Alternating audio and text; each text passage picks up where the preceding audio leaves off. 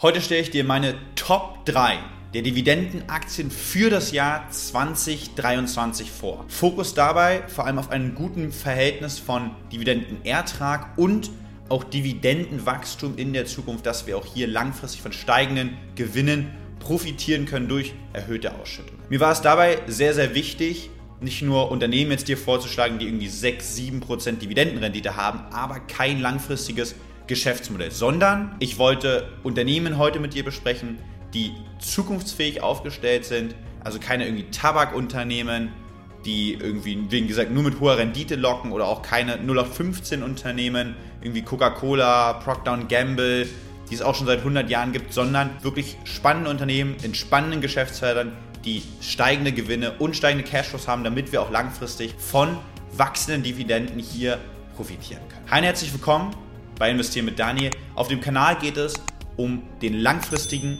Vermögensaufbau und die Vorsorge fürs Alter, Sicherstellung unserer Altersvorsorge, dass wir eben nicht darauf angewiesen sind, irgendwie Pfandflaschen zu sammeln. Das Ganze ist natürlich auch heute, wir sprechen über drei Einzeltitel, keine Anlageberatung, sondern wie immer nur meine Meinung, was du dann daraus machst. Sieh es gerne als Inspiration und vor allem auch vergiss nicht die einzelne Analyse zu auch vielleicht dann nochmal den drei Aktien, weil ich würde niemals ein Unternehmen kaufen, nur weil es Dividenden zahlt, nur weil es eine Dividende von 4% äh, bei aktuellem Kurs zahlt oder weil irgendwie die Dividende steigt grundsätzlich aktuell, sondern wir müssen auch immer schauen, wie ist es um die Zukunft des Unternehmens aufgestellt, was ist vielleicht ein Burggraben des Unternehmens, wie ist aktuell die Bewertung. Kommen wir aber direkt jetzt zu Unternehmen Nummer 1, Aktie Nummer 1 aus Europa.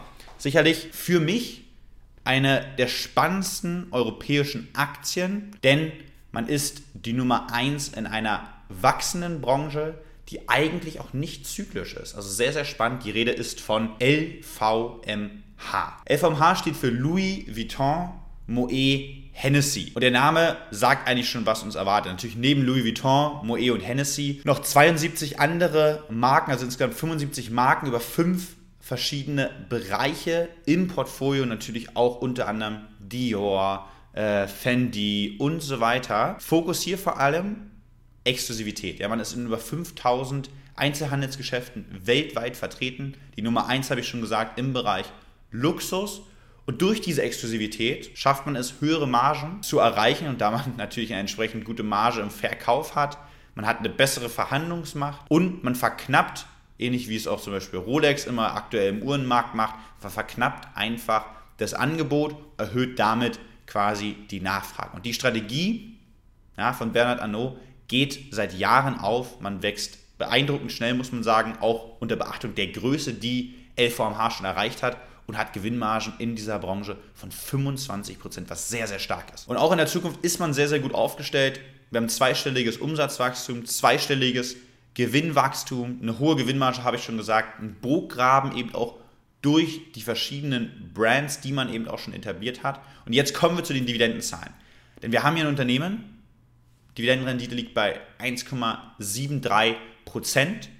Man hat die Dividende seit 13 Jahren erhöht und seit über 28 Jahren nicht mehr gesenkt. Dazu, und das ist eine der wichtigsten Kennzahlen für mich, wenn es um Dividenden geht, eine Ausschüttungsquote von lediglich 41 Prozent. Was bedeutet das? 41 Prozent des Gewinns wird als Dividende ausgeschüttet. Andersrum könnten wir sagen, 59% des Gewinns bleibt noch im Unternehmen. Wir könnten Schulden tilgen, wir könnten wachsen durch Übernahmen, wir könnten mehr Geld für Werbung ausgeben und so weiter. Man könnte expandieren. Und wir haben vor allem hier ein Unternehmen, was nicht nur eine schöne Dividendenrendite hat, eine schöne Historie hat, sondern auch ein enorm starkes Dividendenwachstum in den letzten fünf Jahren von über 21% Also hier auch wirklich eine Aktie meiner Meinung nach für die Zukunft. Warum gehört sie jetzt für mich in die Top 3 der Dividendenwerte? Der Markt ist nicht krisenanfällig, das habe ich schon in der Einleitung gesagt, nicht zyklisch, auch aktuell, trotz Rezession, trotz dem, was wir politisch gerade erleben müssen, ist der Markt für Louis Vuitton und generell in, der Luxusbranche nicht kleiner geworden. Ja, die Ausgaben, die Umsätze sind nicht zurückgegangen. Wir hatten eine extrem starke Erholung und schnelle Erholung auch in 2020, wo wir quasi gar nicht shoppen gehen konnten. Man ist die Nummer 1, sehr, sehr bekannte Marken. Ne? Keiner will irgendwie den drittbesten Pullover und den viertbesten Pullover, sondern es muss der beste sein und er muss exklusiv sein. Das sollte ihn nicht jeder haben.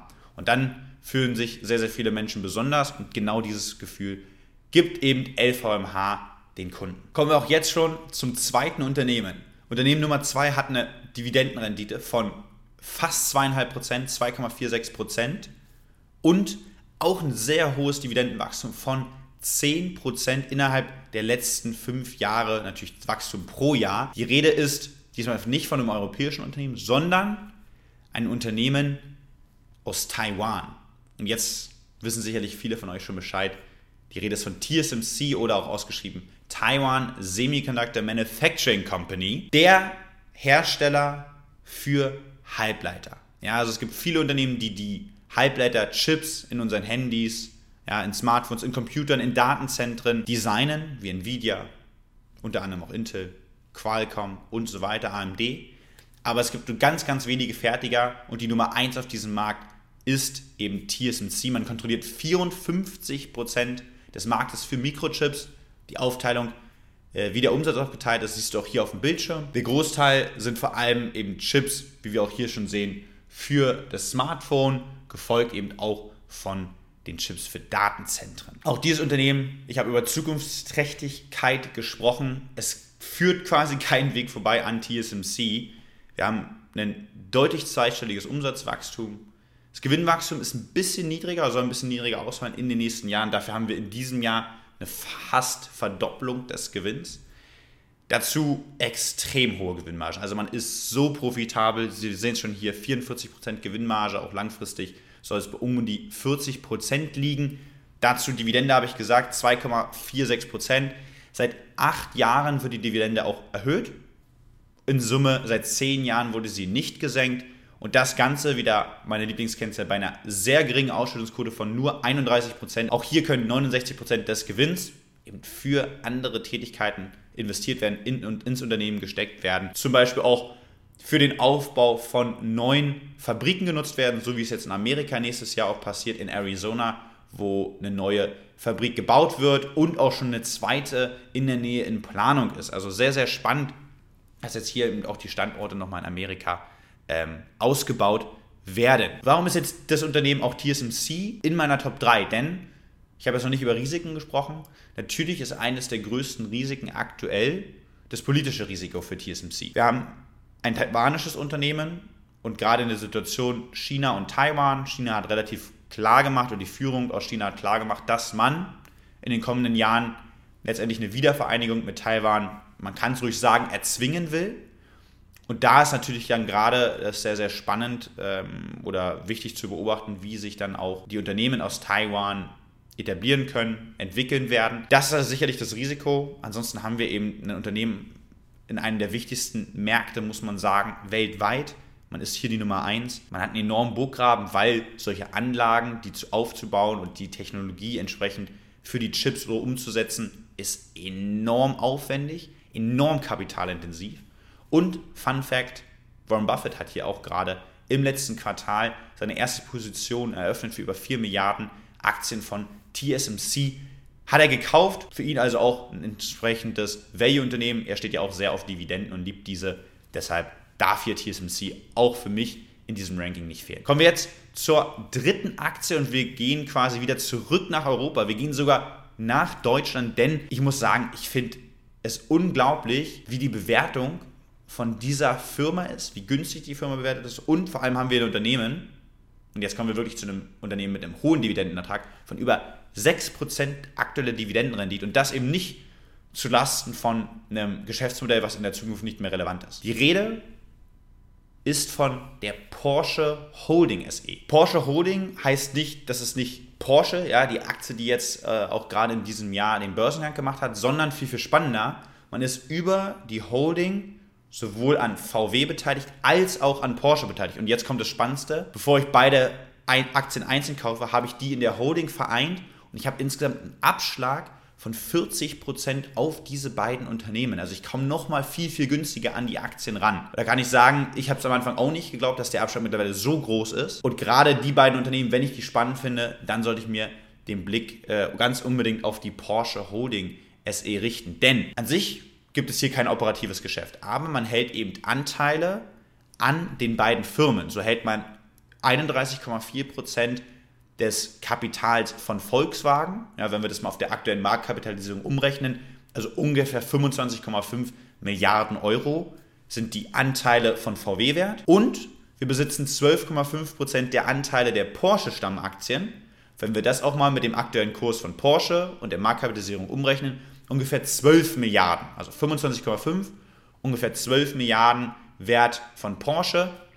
Rechnen wir zusammen, ziehen die aktuelle Verschuldung von über 6 Milliarden ab, kommen wir auf einen Marktwert von den Beteiligungen aus der Holding von über 31 Milliarden Euro. Und wenn wir jetzt mal einen Blick auf den Bildschirm werfen, sehen wir die Marktkapitalisierung, der Marktwert ist bei knapp unter 18 Milliarden Euro, 17,8 um genau zu sein. Und das ergibt eben einen Abschlag von über 40 Prozent auf die Anteile von VW und von Porsche. Und äh, das ist für mich auf jeden Fall nicht nur als Dividendenaktie sehr, sehr spannend, denn wir sehen es auch hier, eine Dividendenrendite von 5,98% von fast 6%, habe ich nicht nur versprochen, sondern werden hier auch gehalten.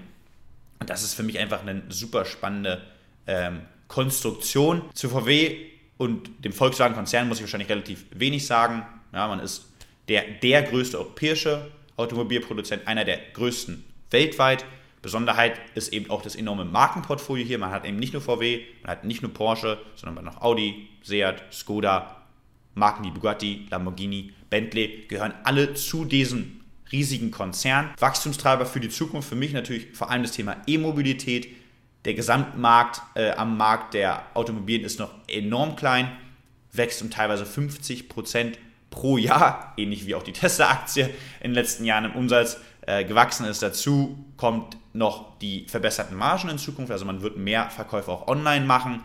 Dadurch spart man sich dann Kosten für Zwischenhändler und natürlich auch weitere Zukunftstrends wie autonomes Fahren sollen hier bedient werden, unter anderem vom VW Trinity, der 2026, also in vier Jahren oder jetzt eigentlich nur noch drei Jahren, das erste vollautonome Auto sein soll. Bin ich gespannt, ob das so eingehalten werden kann. Äh, Elon Musk äh, hat ja auch bei Tesla sehr, sehr große Versprechungen schon Richtung AI machen können. Jetzt gab es ja auch hier gerade das erste Rollout in Nordamerika, äh, zumindest der Stufe 3 vom autonomen Fahren, also nicht, noch nicht die Stufe 4, aber hier sind zumindest in Nordamerika eine Million Teslas, die schon mit Stufe 3 quasi, ähm, ich muss noch hinter dem Lenkrad sitzen, und, ähm, aber grundsätzlich fährt das eben autonom fahren. Dividende habe ich schon gesagt, 6%, seit sechs Jahren nicht gesenkt und Ausschüttungsquote liegt auch hier nur bei 21%.